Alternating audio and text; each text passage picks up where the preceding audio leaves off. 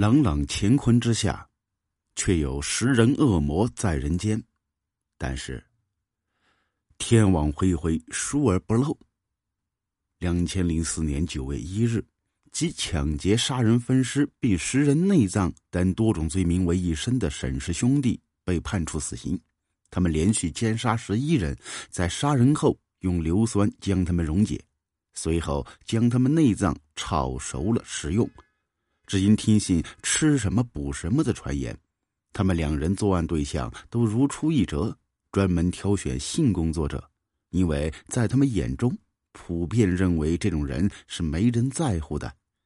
在庭审现场，他们为自己的行为找了一个很好的借口，说这样做也是在为民除害。在父母眼中，他们两兄弟是孝顺的好孩子。在朋友眼中，他们两人是为了兄弟可以两肋插刀，可就是这样，两兄弟却打造了震惊全国的案件。据统计，他们两人审讯卷宗堆积起来将近半尺高，每一页都充满了暴力跟血腥，以及他们对金钱的欲望。他们作案手段极其残忍，在他们眼中，杀人跟杀动物都是一样，熟练的手法让人难以接受。更讽刺的是，他们的作案手段是在监狱中学会的，可以说他们两人是名副其实的食人魔。流窜五个省，制造血案十三起，他们不仅自己杀人，还逼迫四名坐台小姐成为他们的帮凶，强迫他们杀人分尸，并将尸体溶解吃掉。这种变态行为实在让人难以接受，光是听起来就有种毛骨悚然的感觉。沈氏兄弟出生在河南新乡市，哥哥沈长银出生在一九七五年，弟弟沈长平出生在一九八三年。他们的父亲是村里的干部，平常一家人虽然不是很富裕，但也过得去。可他们两人却都不争气，初中还没毕业就辍学。沈长银自小就很调皮，因为是男孩，所以家中也没有多加管教。在当时，大多数人眼中，男孩子捣蛋一点也是常事。可就是这种心理，将他推上了不归路。一九九九年，二十二岁的沈长银就因为入室盗窃被警方追捕。在逃跑的过程中，到了一个姓彭的好友家中。因为当时网络并不发达，彭某当时也不知道沈长银就是警方追捕的逃犯。两人在吃饭过程中，彭某向沈长英哭诉，说自己的妹妹被同村的吴某给强奸了，但因为自己人少，面对这种情况也是无能为力，但还是想报仇。在所谓兄弟情的催促之下，两人决定给吴某一个教训，给妹妹讨一个公道。于是，在九月二十七号那天，他们在吴某必经之路上埋伏，拿刀将吴某残忍杀害。为了避免让人发现，他们用刀将吴某的脸划花之后，随后抛尸。仗义出手的沈长英告别朋友，继续逃亡，但很快就被警方抓获。在经过一系列调查之后，沈长银交代了自己偷窃的事情，当时并没有交代杀人的事实。再加上种种原因，警方也没有发现沈长银的罪行。因此，沈长银仅仅因为盗窃而被判刑有期徒刑三年。出狱之后，沈长银拿着父亲给的三万元，计划远赴甘肃兰州做生意。弟弟沈长平从小就跟在哥哥后边，所以得知沈长银要出去闯荡，他也义无反顾的跟了上去。但兄弟两人既没文化也没人脉，根本就不是做生意的料子。很快就将身上的积蓄赔光了，不仅如此，还欠下不少债务。两人从小就过惯了比较奢靡的生活，想要下苦赚钱几乎是不可能的。但通过正常途径赚钱，一来没有本钱，再者巨额的债务已经等不及让他们慢慢赚钱还债。两人一商量，就准备通过不正当的手段来赚钱。刚开始，沈长平能想到的最狠毒的方式就是去抢钱，但这一想法很快被沈长英给推翻了。除了太危险之外，还有可能就是见效太慢，被抓获的可能性实在太大。两人在经过一番探索之后，想出了一个一劳永逸的方式，就是将人控制住之后，然后实施抢劫，再把人杀了。为了能不被人发现，他们将目标锁定了从事特殊职业的女人身上，因为这群人几乎不跟外界联系，就算是失踪也不会有人发现。在他们认知中，认为这是为民除害的行为。在有了这种想法之后，两人很快就付诸行动，从此走上了一条不归之路。他们第一次将目标锁定离他们租住地方不远的姚某身上。沈长英听邻居说，姚某是一个坐台女，已经在这儿好多年，平时也不怎么跟人交流。在经过一番踩点之后，两兄弟以陪客户的理由将姚某约了出来。可能是第一次作案，两人都有些紧张，迟迟的不敢下手。在等了一会儿之后，对姚某说：“客户有事就给了他一百元，让人离开了。”经过这一次试探之后，他们见这种方式确实可以把人给约出来，于是就买了刀跟其他作案工具。在准备妥当之后，他们再次以相同的名义将姚某约了出来。这次直接将人绑了起来，进行殴打并索要财物。首次作案，两人共得了三万余元。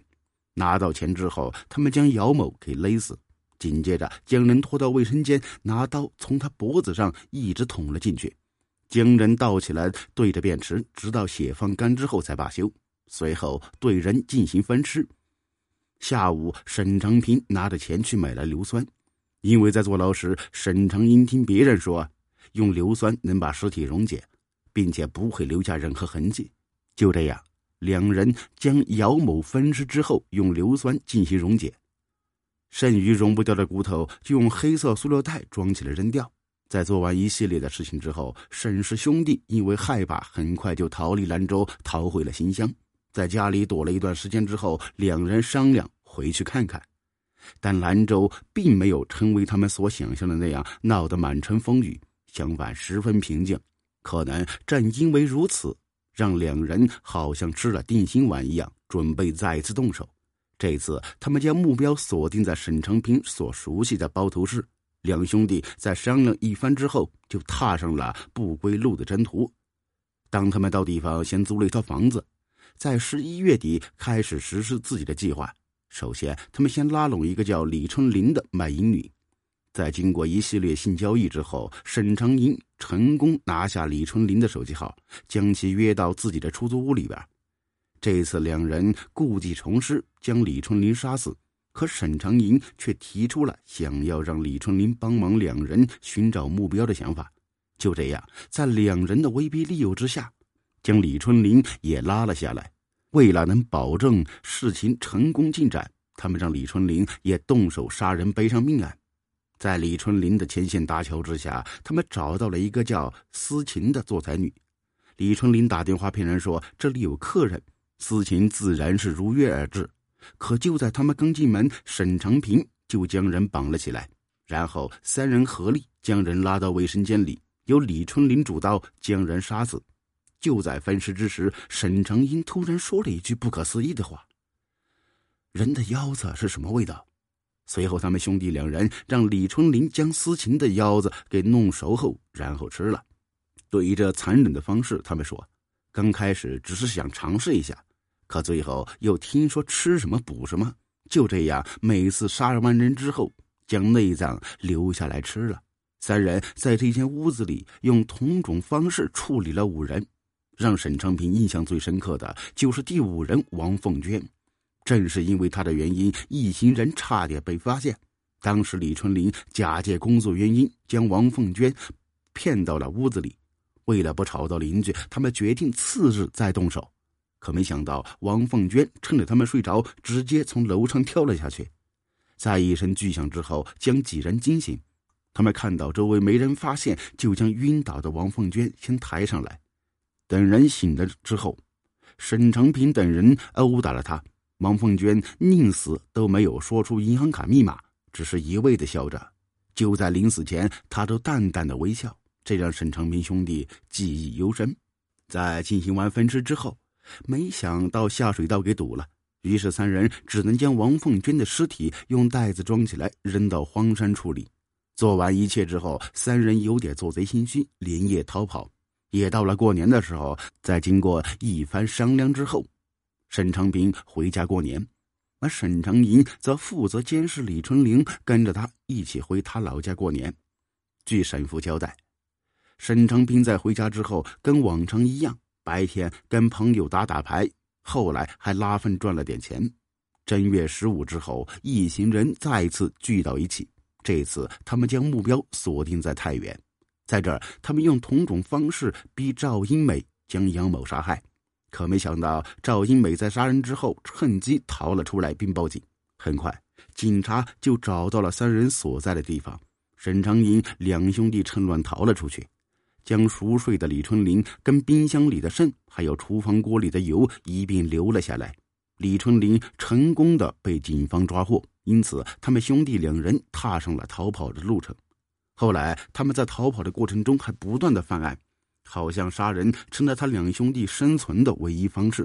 之后，他又用同样的方式将未成年女关某拉下水，在他的帮助之下，将陈某杀害后分尸溶解。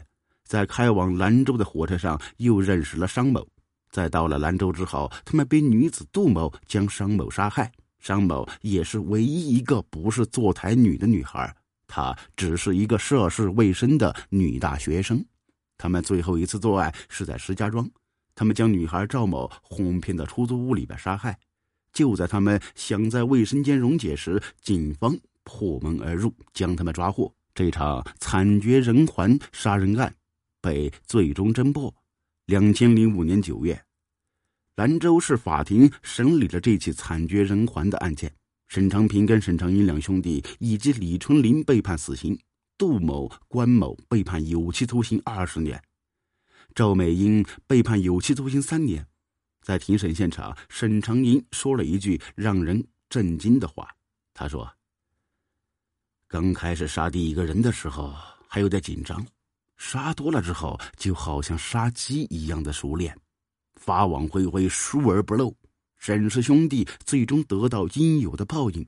如果不是跟着哥哥犯罪，我的人生也许会不如意，但绝对不是今天这样的结局。这是沈长平临终前的忏悔。或许他并不知道该怎么面对这份畸形的情感。从法律层面上讲，这起案件已经结束了，但在社会上产生的影响却远远没有结束。希望大家都能引以为戒。好了，这起案件就说到这儿了。如果喜欢，别忘了关注订阅。咱们下期见。